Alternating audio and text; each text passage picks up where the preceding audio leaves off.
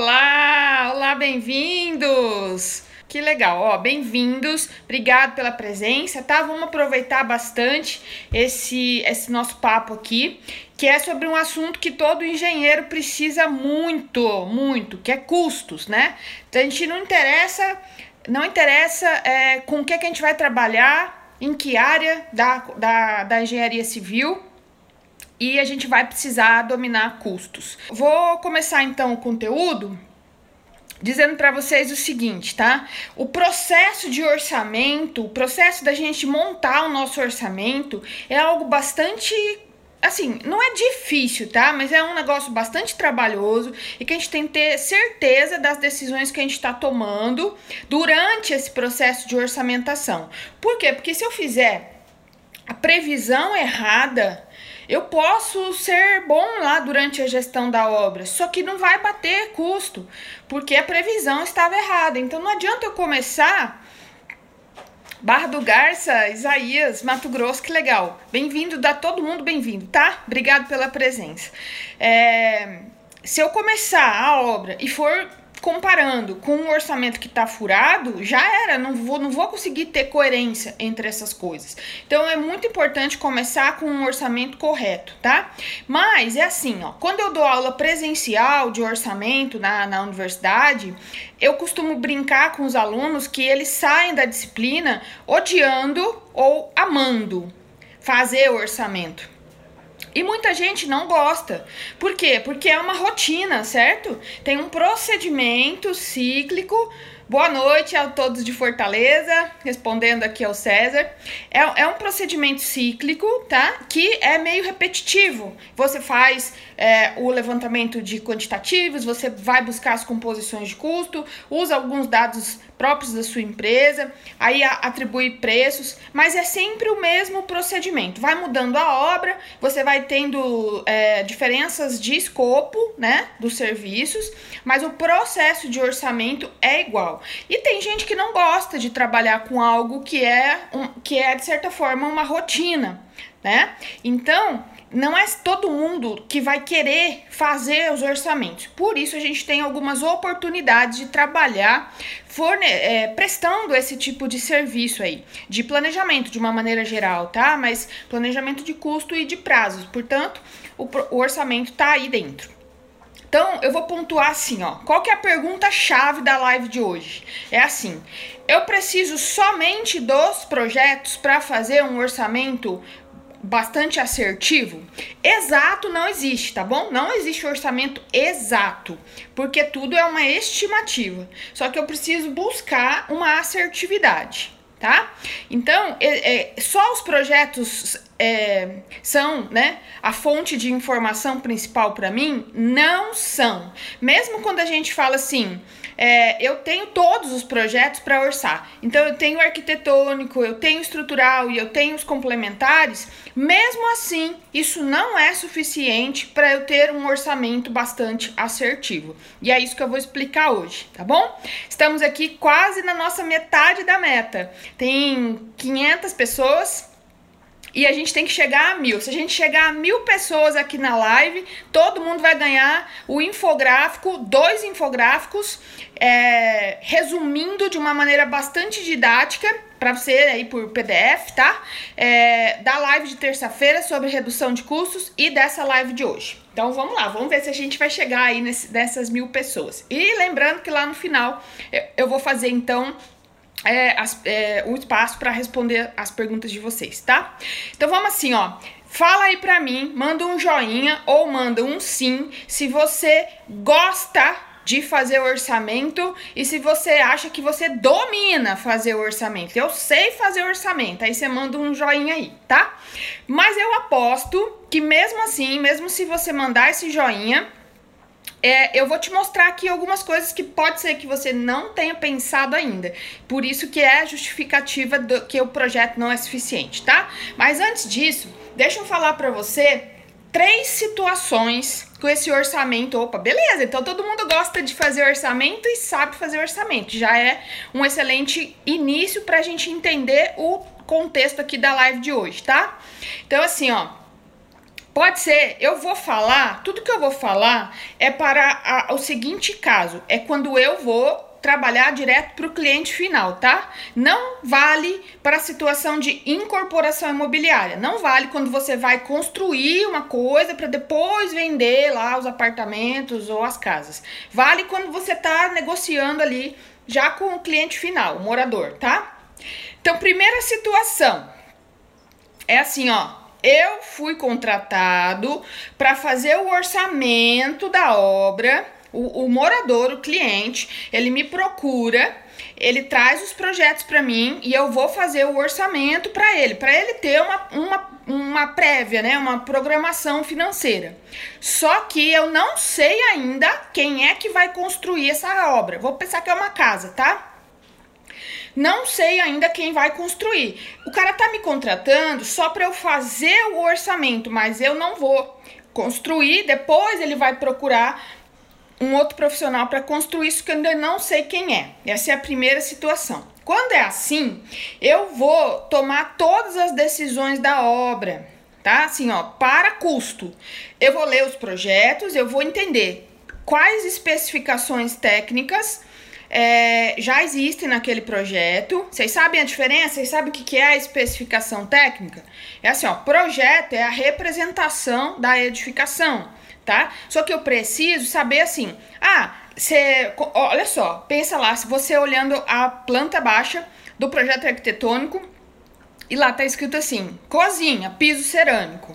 Tá bom, mas qual piso cerâmico? Quando eu defino o piso cerâmico, aí eu tô especificando e eu preciso. Então pode dizer lá, é marca tal, 40 por 40 centímetros, cor tal, modelo tal, sei lá, e as características técnicas, tá? Aí eu consigo orçar. Quando não tem essa informação e eu ainda não sei quem vai construir, eu tomo essas decisões. Bom, eu tô orçando, então eu vou considerar a cerâmica X, eu vou considerar a torneira Y, eu vou considerar a tinta Z. Eu decido, eu decido, orço, escrevo isso num memorial descritivo, tá? E, e aí eu entrego aquela, aquela, aquele trabalho lá que eu fui contratado, eu entrego para o cliente. Tudo bem.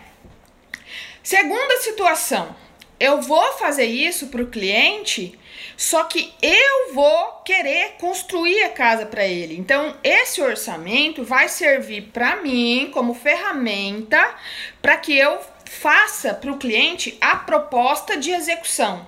Sou eu mesmo, eu estou orçando e eu mesma pretendo conseguir o contrato com ele para executar a obra.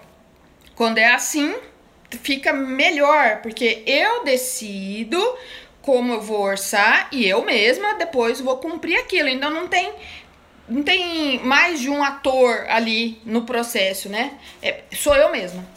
Nessa situação fica mais simples, só que eu também vou registrar tudo que eu decidi. Escolhi a tinta, escolhi o piso, a telha, sei lá, tudo que tiver que decidir para custo é, eu vou decidir e vou registrar no memorial mesmo assim. Mas eu decido conforme aquilo que eu já estou acostumada a executar. Alguém aqui que eu já passou o nome rapidinho, não vi, escreveu: quase sempre a gente não tem as especificações. Verdade. E aprender a especificar itens na construção civil é extremamente importante e difícil. Eu acho super difícil especificar bem, especificar corretamente, baseado não só em preço e estética, mas sim em desempenho técnico. Isso é difícil. E realmente os projetos hum, é, são falhos ainda nesse tipo de, de informação, tá? Tá melhorando, com a entrada do BIM a gente vai ter mais informações sendo demandadas, né? E aí registradas lá, decididas. Mas ainda existe uma carência, sim, das, das especificações, tá? Bom, é, aí o que, que acontece? Tem a terceira situação, que é assim, ó. Eu só fui contratada para fazer o orçamento. Outra pessoa, outro engenheiro, né, ou arquiteto, vai executar. Só que eu já sei quem é. Aí eu preciso fazer perguntas para essa pessoa. E é esse o ponto da live de hoje, tá bom? Por quê? Porque eu quero que você enxergue que não existe orçamentação só quando eu quero construir. Eu posso trabalhar como um prestador de serviços que faz orçamentos para outros profissionais ou para construtoras construtoras em geral de médio e pequeno porte, porque as grandes são incorporadoras e geralmente já tem esses orçamentistas dentro lá tá? Então, ó, enxergue como um nicho de atuação você fazer orçamentos para quem não gosta. Por isso que eu perguntei no começo: você gosta de fazer orçamento? Porque pode ser que você sabe fazer, mas você não gosta, você não quer. Você prefere dedicar o seu tempo à execução. Então, o que, que você faz? Terceiriza esse processo de orçamentação para um outro engenheiro. Eu falo muito que a gente tem isso, tem essa possibilidade, né? Assim, você, um engenheiro, prestar serviço para outro engenheiro. O meu amigo engenheiro gosta de construir e eu gosto de orçar. Então, ele me contrata para orçar as obras que ele vai executar. É isso que eu tô, que eu tô querendo dizer, pra gente entender que fazer orçamento pode ser uma prestação de serviço, tá? E aí, eu sei quem vai construir, né? Mas eu é, preciso conversar com essa pessoa. Então vamos imaginar, vamos colocar assim, ó. Eu fui contratada por uma pequena construtora para orçar uma obra. Tá bom. Ela me forneceu os projetos, mas isso só não basta. E aí agora que eu vou explicar por que que isso só não basta tá? Lembrando para quem tá chegando agora, a gente tá com 600 pessoas, a gente tem uma meta aqui de chegar a mil pessoas conectadas comigo. Se isso acontecer, eu vou enviar para todo mundo que participou da live é, dois infográficos com resumo do conteúdo da live de terça-feira e da live de hoje, tá bom? E, então vamos torcer aí pra gente subir aí para mil pessoas, tá? Fazer, o Fernando tá dizendo assim, ó, fazer orçamento não é para amador perfeito. O cara que faz o orçamento, ele tem que entender muito de processo construtivo e ele tem que entender muito do que é uma composição de custo. Porque senão ele vai dançar geral, esse orçamento não vai ficar coerente, tá? Então, o cara que faz o orçamento, ele é um extremo conhecedor do processo construtivo. Mas vamos lá então, tá? Você recebeu os projetos, e você tá fazendo esse orçamento e você precisa que ele seja assertivo, tá? Vamos lá. Eu preciso saber dessa pessoa que vai construir. Então, a minha situação, exemplo, é que eu estou prestando um serviço de orçamentação para uma pequena construtora. Eu preciso ir lá, me reunir com, com, com o diretor, com o engenheiro gestor ali dessa pequena construtora, porque eu preciso de informações dele que o projeto não me dá, tá? Então, vamos começar agora a pontuar que informações são essas, tá? Para a gente orçar sem furo. Preciso adequar o orçamento para a situação real de execução. Isso, essa, esse é o ponto chave. Eu tenho que orçar de maneira que vai ser real aquilo, vai ser executado daquela maneira, tá? Só que às vezes não é, ó, o que, que eu tô querendo que você perceba? O cara que recebe o orçamento e vai executar a obra, ele tem que se adequar, ele tem que adequar todas as práticas dele pro jeito que foi orçado? Não, é, é o contrário. Se o orçamentista busca essas informações, ele orça do jeito que a pessoa já está habituada a executar. E aí, beleza, vai ficar muito mais próximo da realidade, tá? Então, e as pessoas estão é, é, perguntando, né, como cobrar por isso. Vou falar isso lá no final, quando a gente chegar nesse momento de responder as perguntas, tá?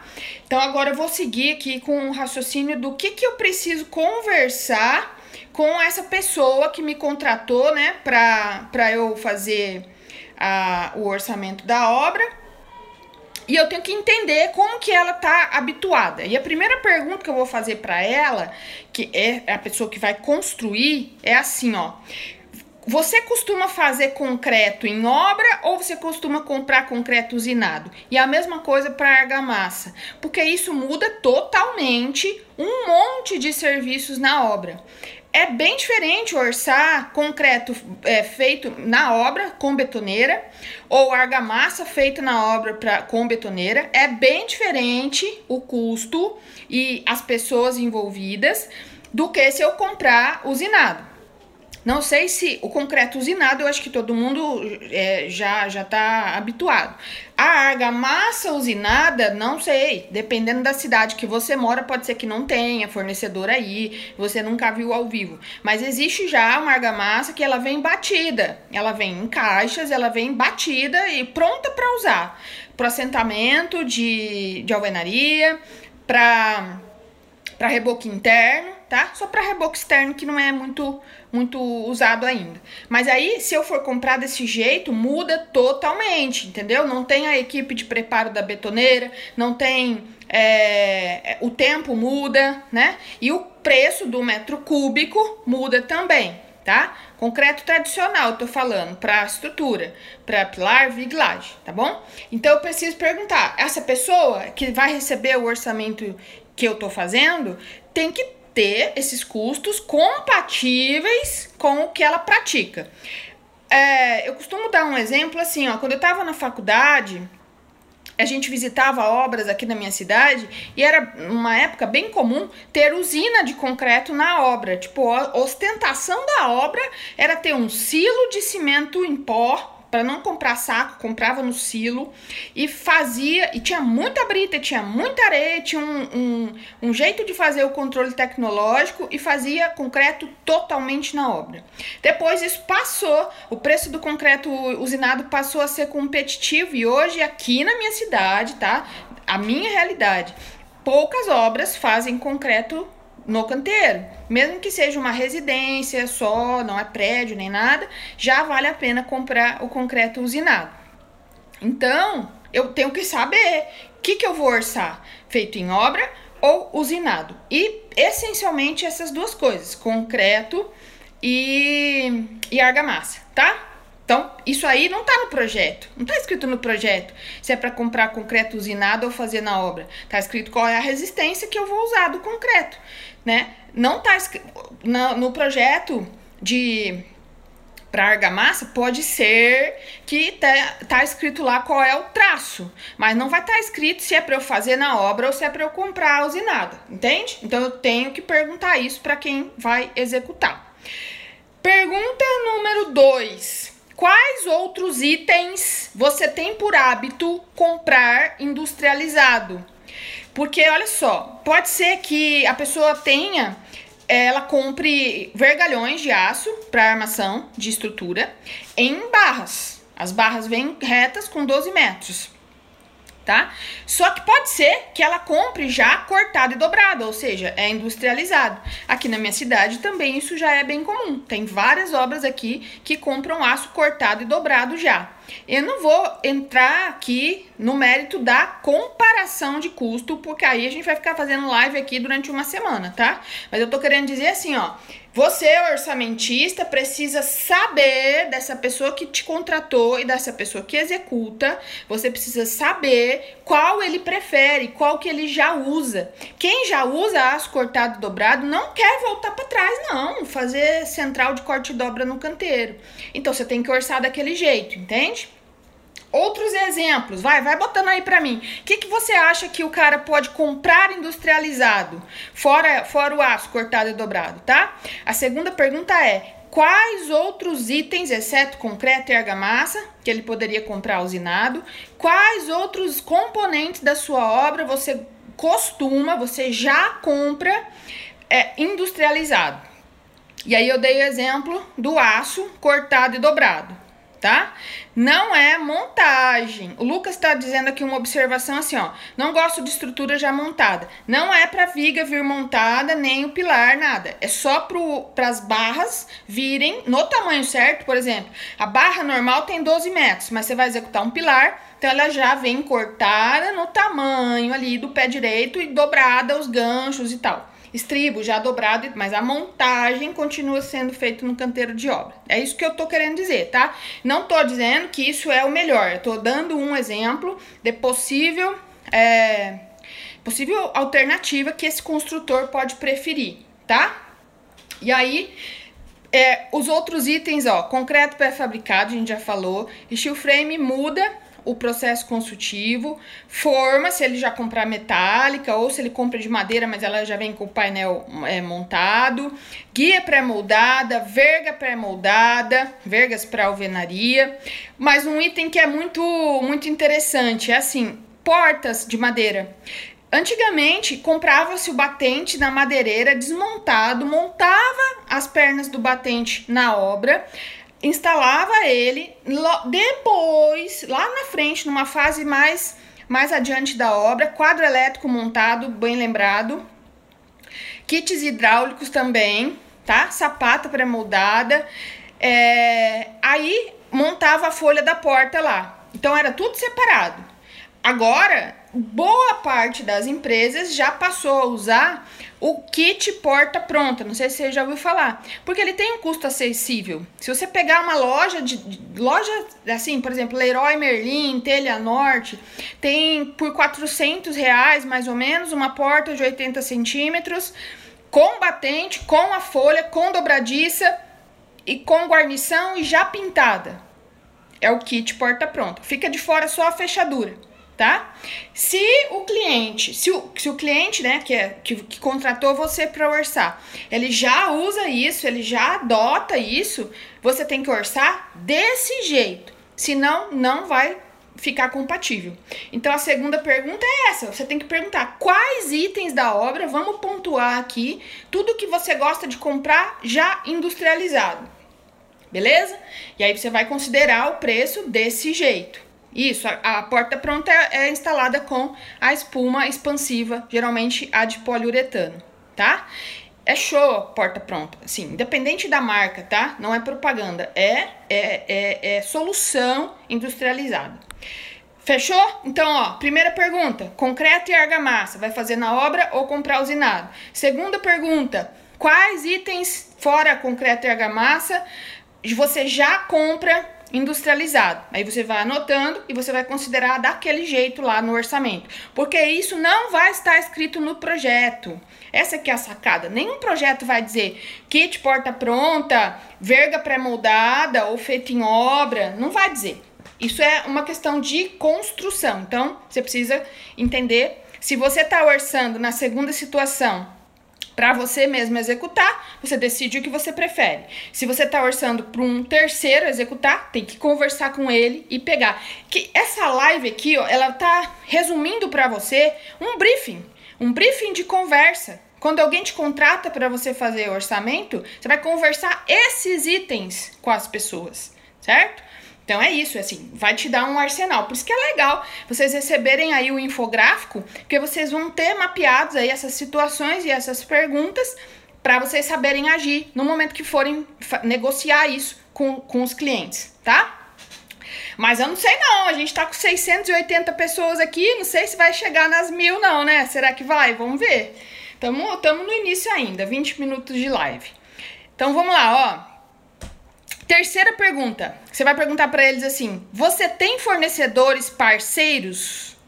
Ter, olha, o Marcos Rossi está dizendo assim: terças de madeira para cobertura pronta. É, tem gente que compra até a tesoura do telhado já montada. Daí só encaixa lá em cima da laje, coloca as terças e as ripas, entendeu? Tem muita solução industrializada. Então vamos lá. Terceira pergunta: você tem fornecedores parceiros? Isso é importante pelo seguinte, ó. Você nunca vai fazer orçamento com valores em promoção, valor de material em promoção, é, e nem preços negociados, tá? Você vai fazer com o valor normal. Pegou lá do fornecedor, mas não negociou. Porque quando chegar na hora de comprar, aquela negociação não vale mais. Porém, se essa, essa pequena construtora que eu que eu tô prestando o serviço de orçamento, eu preciso perguntar para ela: você tem fornecedor parceiro? Porque pode ser que ela compre cimento sempre do mesmo lugar. Então eu, quando for orçar, vou usar o preço desse lugar, porque já é parceiro dela, ela vai comprar lá. Entendeu? Então não preciso ficar fazendo três cotações, pegando lá qual é a mais coerente ou a média. Eu já vou direto, porque o cara compra lá. Tem, fornece... tem empresa ou tem engenheiro autônomo que ele compra. É... Deixa eu pensar aqui, compra janela, se ele vai comprar janela metálica. Na minha cidade, aqui em Londrina, no Paraná, tem várias é, fábricas de esquadria metálica e boas, muito boas. Então, né, todo mundo que compra Sasazaki, não é? Assim, ou outras marcas prontas. Ele pode comprar do fornecedor local, mas ele sempre compra daquele. Então é com aquele que eu preciso orçar. Tem gente que só compra tubos de hidráulica Tigre, tem gente que só compra a Manco, tem gente que só compra PVC Brasil. Então, se o cara só negocia lá, eu tenho que adotar isso lá no orçamento, tá? Então, a terceira pergunta é: você tem fornecedores parceiros? Sim, aí eu vou consultar aqueles fornecedores para fazer o orçamento, que aí vai ficar muito mais próximo da realidade de quem vai construir, tá? É, vamos lá. Agora, quarta pergunta: quais materiais você costuma comprar é, paletizado? Hoje mesmo lá no Story, como na terça-feira passada a gente falou que facilitar os transportes é uma das estratégias de reduzir custo, é, a gente, eu postei um stories falando de carrinhos que facilitam o transporte. E a ideia do stories era mo mostrar que o pallet é muito interessante e que quando não vem paletizado, você pode paletizar na obra, na hora de transportar. Então eu preciso perguntar isso, tá? Quais você compra paletizado? Você compra argamassa colante no pallet? Você compra cal no pallet? Cimento, que é o mais óbvio? Tijolo, que é o mais óbvio? Mas confirma, às vezes o cara não gosta de comprar paletizado porque ele acha que é mais caro, ele não quer ter paleteira, ele não quer ter empilhadeira, então ele não quer comprar paletizado. E por que que isso é importante? Porque muda se eu comprar o tijolo avulso, ele tem um preço. Se eu comprar no pallet, ele tem outro preço. Se eu comprar o cimento no saco avulso, ele tem um preço. Se for no pallet, é outro preço. Então eu tenho que orçar de acordo com a prática daquele construtor. Se ele já compra paletizado, eu tenho que orçar com o preço da coisa paletizada, certo? Então tá. Então assim, primeira pergunta, vou dar uma repassadinha rápida aqui. Concreto e argamassa, compra usinado ou faz na obra?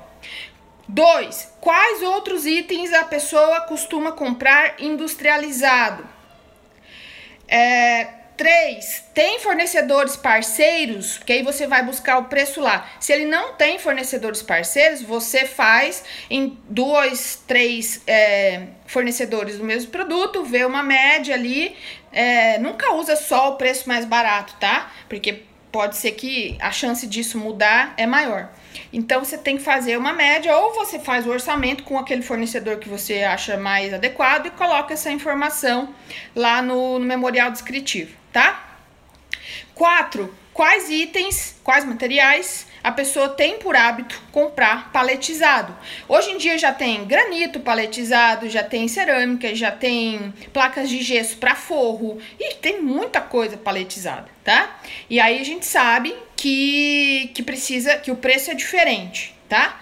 Não tô nem falando se é mais barato, se é mais caro, porque tem outros contextos que a gente tem que analisar. Pode ser que eu pague um pouquinho mais caro no tijolo do pallet, mas eu levo, eu vou ter menos custo com transporte, menos servente envolvido com transporte, beleza?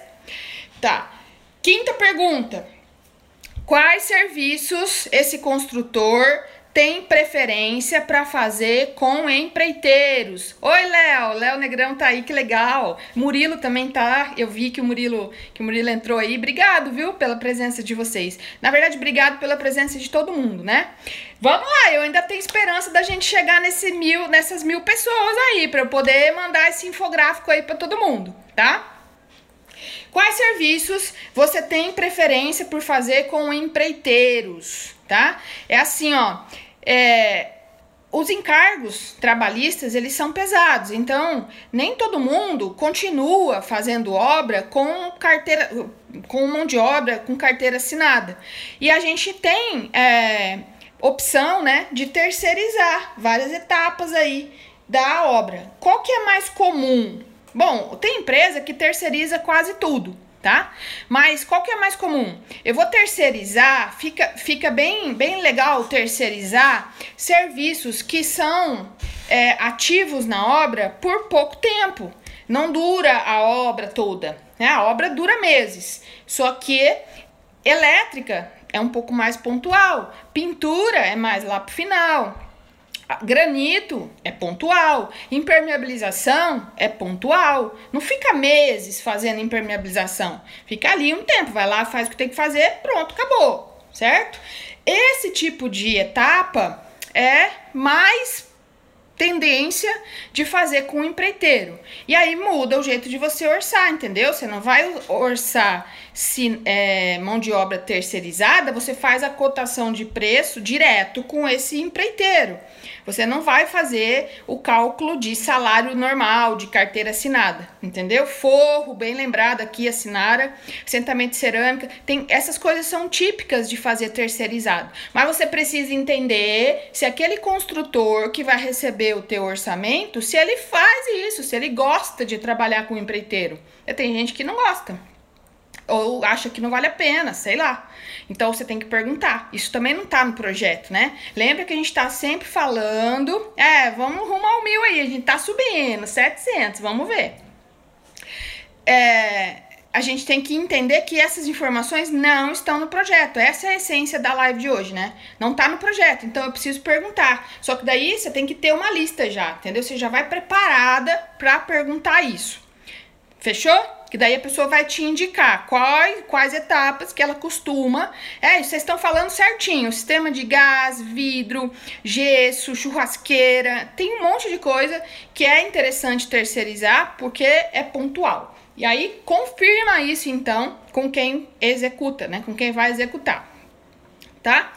Próxima pergunta. Você gostaria, construtor, você gostaria de indicar para mim alguns critérios de medição? O que, que é isso? É assim, ó.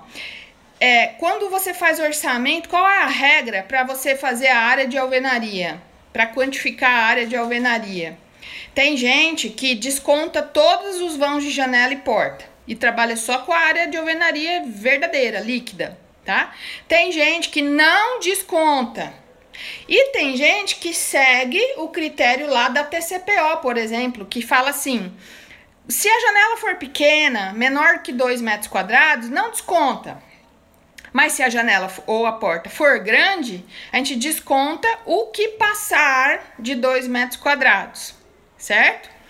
Então, a gente precisa saber se esse construtor, de que jeito que ele trabalha.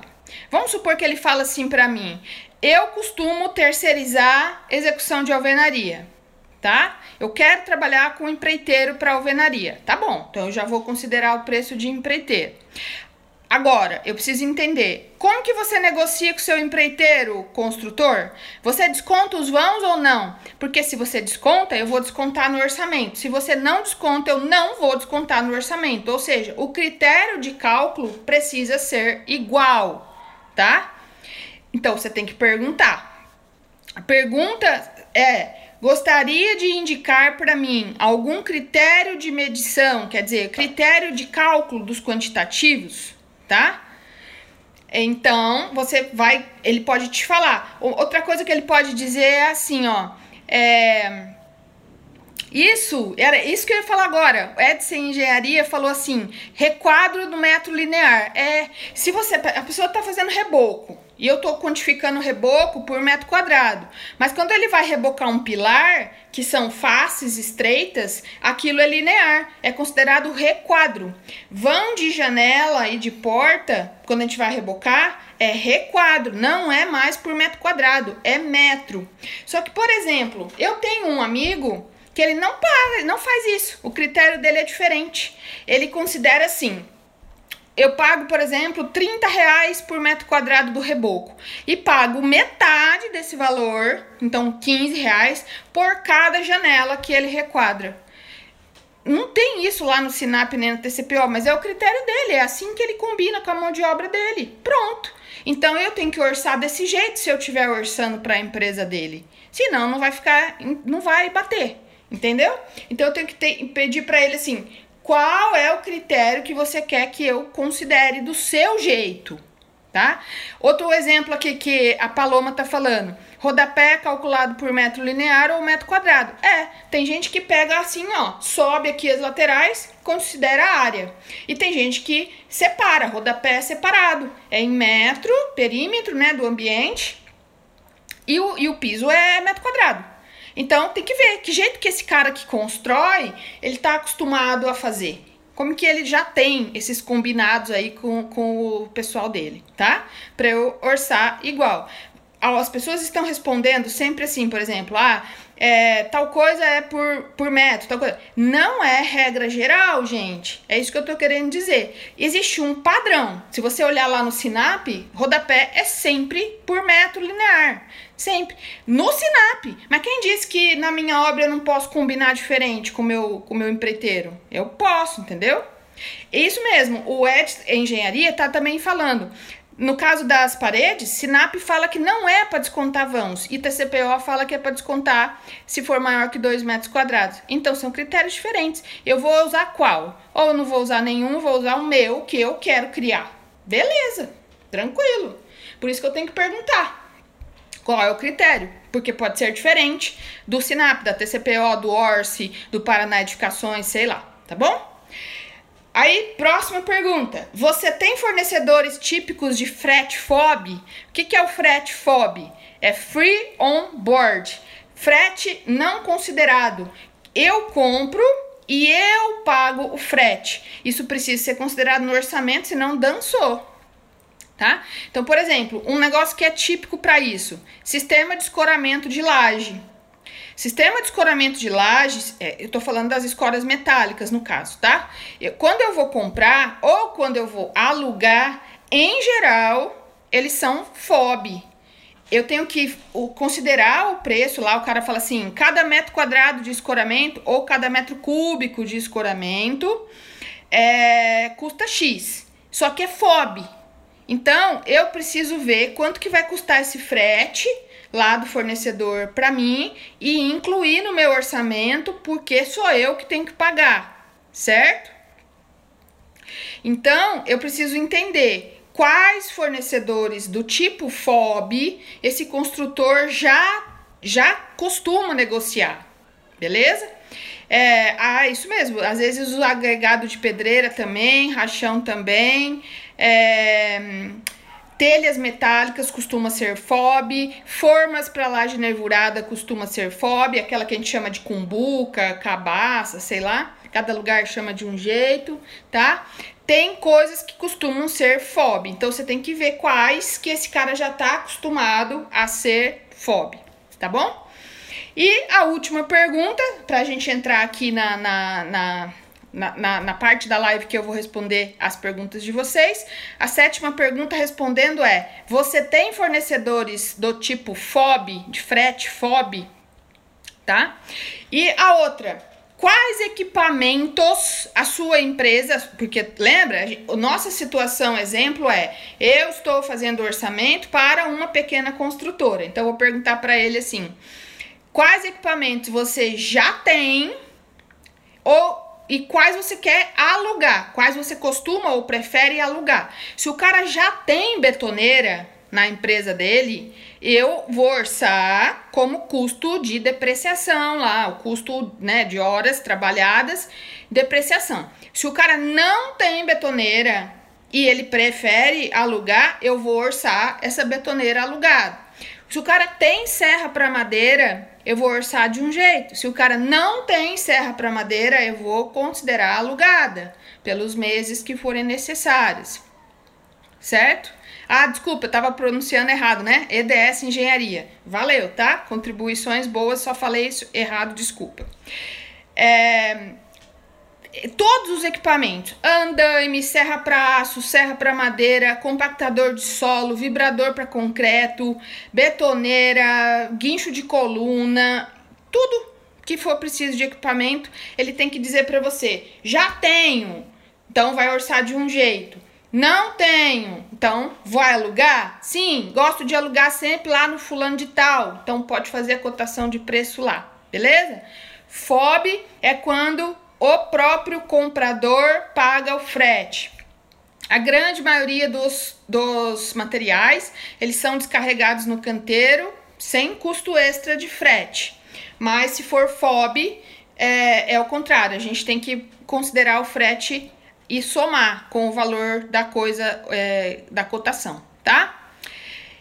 Tá, vamos lá então. Então, assim, ó, quero falar para vocês o seguinte, que é, tá rolando, né, agora na semana da Maratona de Gestão, Tá rolando lá várias aulas gratuitas, online e mais essas lives aqui.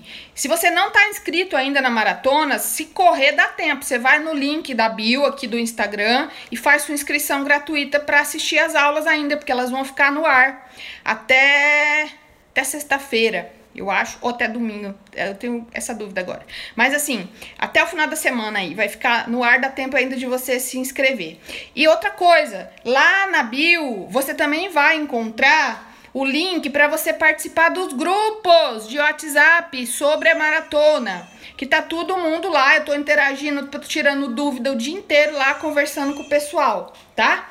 E se a gente chegar aqui no, no, nas mil pessoas, eu vou mandar os infográficos lá pelo grupo também, tá? Então vai lá, vai lá na bio, se cadastra lá pro, pro grupo do WhatsApp, que, que vai, ser, vai ser legal. Outra coisa, tá? Lá pelos grupos de WhatsApp, todo mundo tá me perguntando se eu tenho algum tipo de curso, né? Um treinamento online para aprofundar esse assunto. E sim, eu quero responder para vocês que eu tenho. Eu tenho o MGO, o Master Gestor de Obras, que é um treinamento online de mais de 200 aulas onde eu pego um projeto real com vocês e eu vou fazendo a leitura do projeto, eu vou ensinando como executar e vou fazendo o orçamento ali na tela junto com você e o cronograma físico, o cronograma financeiro e o curso tem vários bônus, enfim, tá? Então lá no final da maratona eu vou falar um pouco mais na aula de sexta-feira, vai ter um pouquinho, eu vou explicar um pouquinho melhor lá na aula da maratona, tá?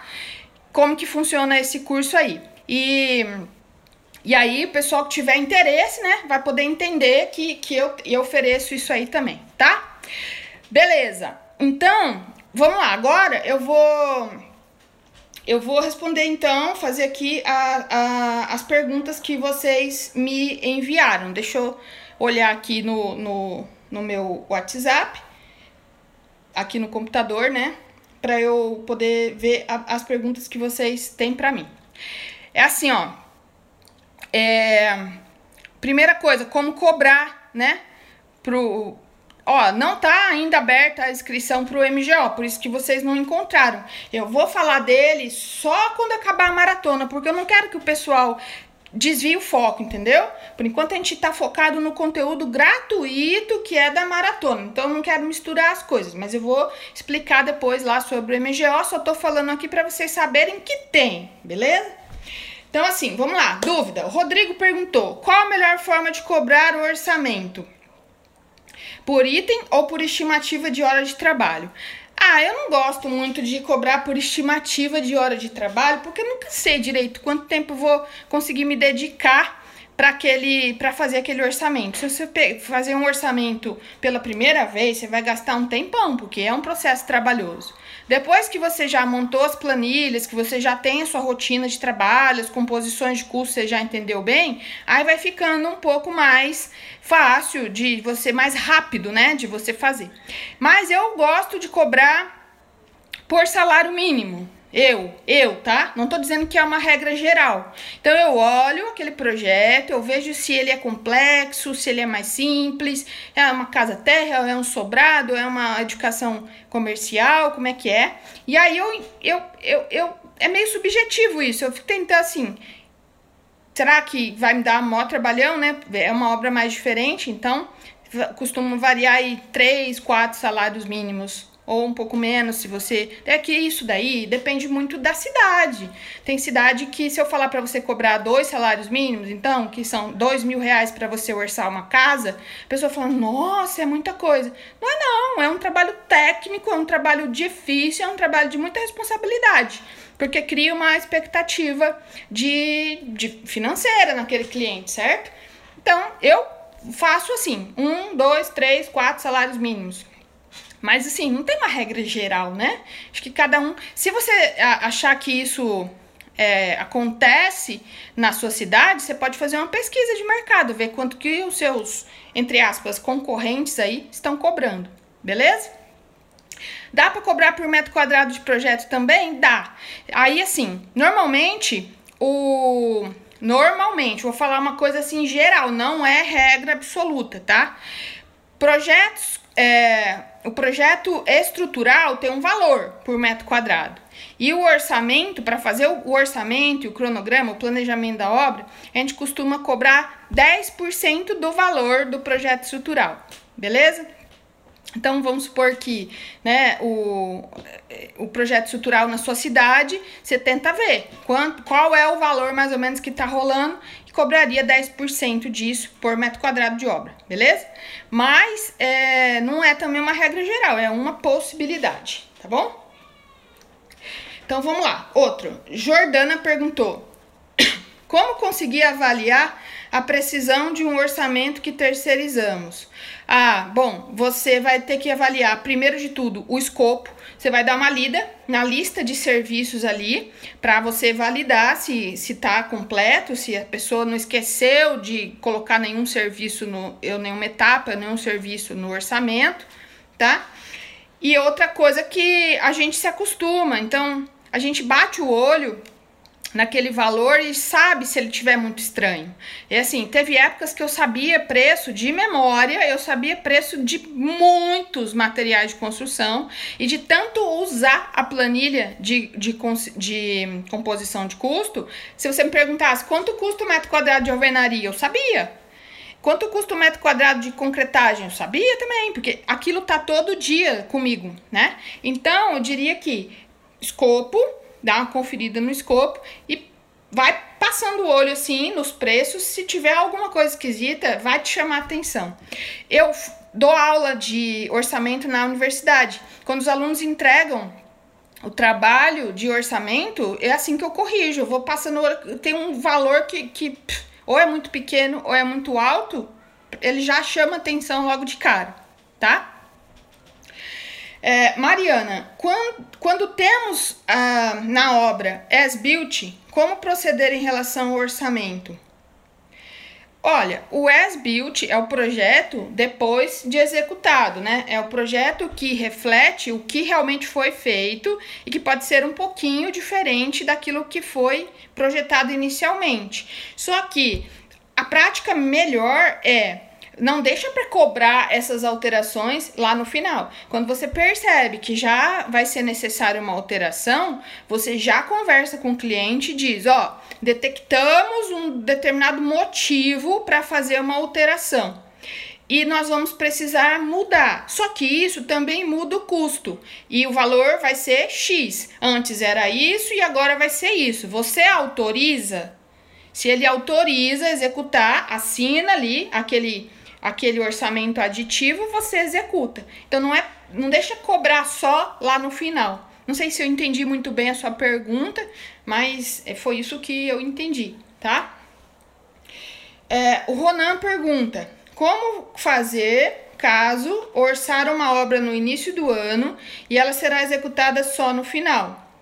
Bom, a gente é, tem algumas coisas que a gente já sabe que vai ter aumento. Por exemplo, mão de obra. Todo mês de julho aumenta o valor da mão de obra contratada em carteira assinada. Isso é regra, né? Então, se a sua obra vai passar pelo mês de julho, você já sabe que você vai ter isso. Você já coloca no contrato que toda a parte de obra que ainda falta executar, de julho para frente, vai ter essa correção do valor que for divulgado pelo sindicato, tá? Agora, para é, aumento de preços de materiais, porque vai demorar, então assim, vai passar. Eu orcei hoje. Mesmo que a obra começar hoje, quando que eu vou comprar tinta? Vou comprar só daqui a alguns meses. Pode ser que chega lá e o valor dessa tinta já mudou, tá? Bom, tem dois jeitos. Um, na hora, na live de terça-feira, eu falei de como chegar no valor de contrato. E lá tem um IM, que é a sigla do imprevisto. Eu posso colocar, geralmente é um, de 2 a 3% do valor do orçamento, eu acrescento para cobrir essas variaçõeszinhas. Então eu estou me protegendo disso. Mas não pode ser um valor exagerado, por isso que é 2 a 3% só, tá? E a segunda coisa é que isso só é importante, essa variação aí, só é importante quando há contrato de empreitada global, porque aí eu tenho, não posso repassar aumento de custo para o cliente. Agora, se o contrato for por administração, aquele que eu executo a obra, mas eu recebo um salário fixo por mês, aí o cliente absorve essa variação de preço, certo? Então já escreve isso no contrato, porque todos os materiais são comprados em nome do próprio cliente, tá? ou em nome da minha empresa, só que depois eu presto contas para o cliente. Mas aí, se houve essa variação, o cliente vai pagar mais caro fica tudo bem. Nos contratos de empreitada, quando eu só recebo o dinheiro do cliente, falo para o cliente, vai custar 500 mil reais sua casa, você vai me pagar e eu vou te entregar a chave. Aí, se tiver variação de preço, é o que tem que assumir, tá? Próxima. A Vitória diz: como fazer custo de depreciação? É um pouquinho complicado, eu não vou conseguir explicar detalhadamente aqui, tá? Mas, mais, mais assim, superficialmente é assim. Suponha que você comprou uma betoneira por 6 mil reais. O próprio catálogo da betoneira, o fabricante, ele vai dizer qual é a vida útil daquela betoneira. Então, vamos dizer assim que ele diga que aquela betoneira funciona bem por 10 mil horas. 10 mil horas. Então, você vai pegar 6 mil reais que você comprou, dividir por 10 mil horas, e isso vai dar um valor lá, né? Alguns centavos por hora. Aí você precisa ver, ah, a minha obra vai usar essa betoneira por três meses. Cada mês tem 220 é, horas trabalhadas de expediente. Então você vai fazer 220 horas vezes três meses vezes esse valor aí da hora, do custo da hora. É como se, eu tivesse assim, ó, eu comprei, paguei 6 mil reais, foi um investimento. Agora eu vou colocar o valor da hora no orçamento da obra, como se a obra tivesse devolvendo para mim aquelas horas utilizadas. Se eu guardasse esse dinheiro, quando chegasse no fim das 10 mil horas, eu teria dinheiro para comprar uma betoneira nova. Mais ou menos é esse o raciocínio, tá? E a Daisy diz que, ao invés de usar Sinap ou TCPO, se eu posso fazer a minha própria composição.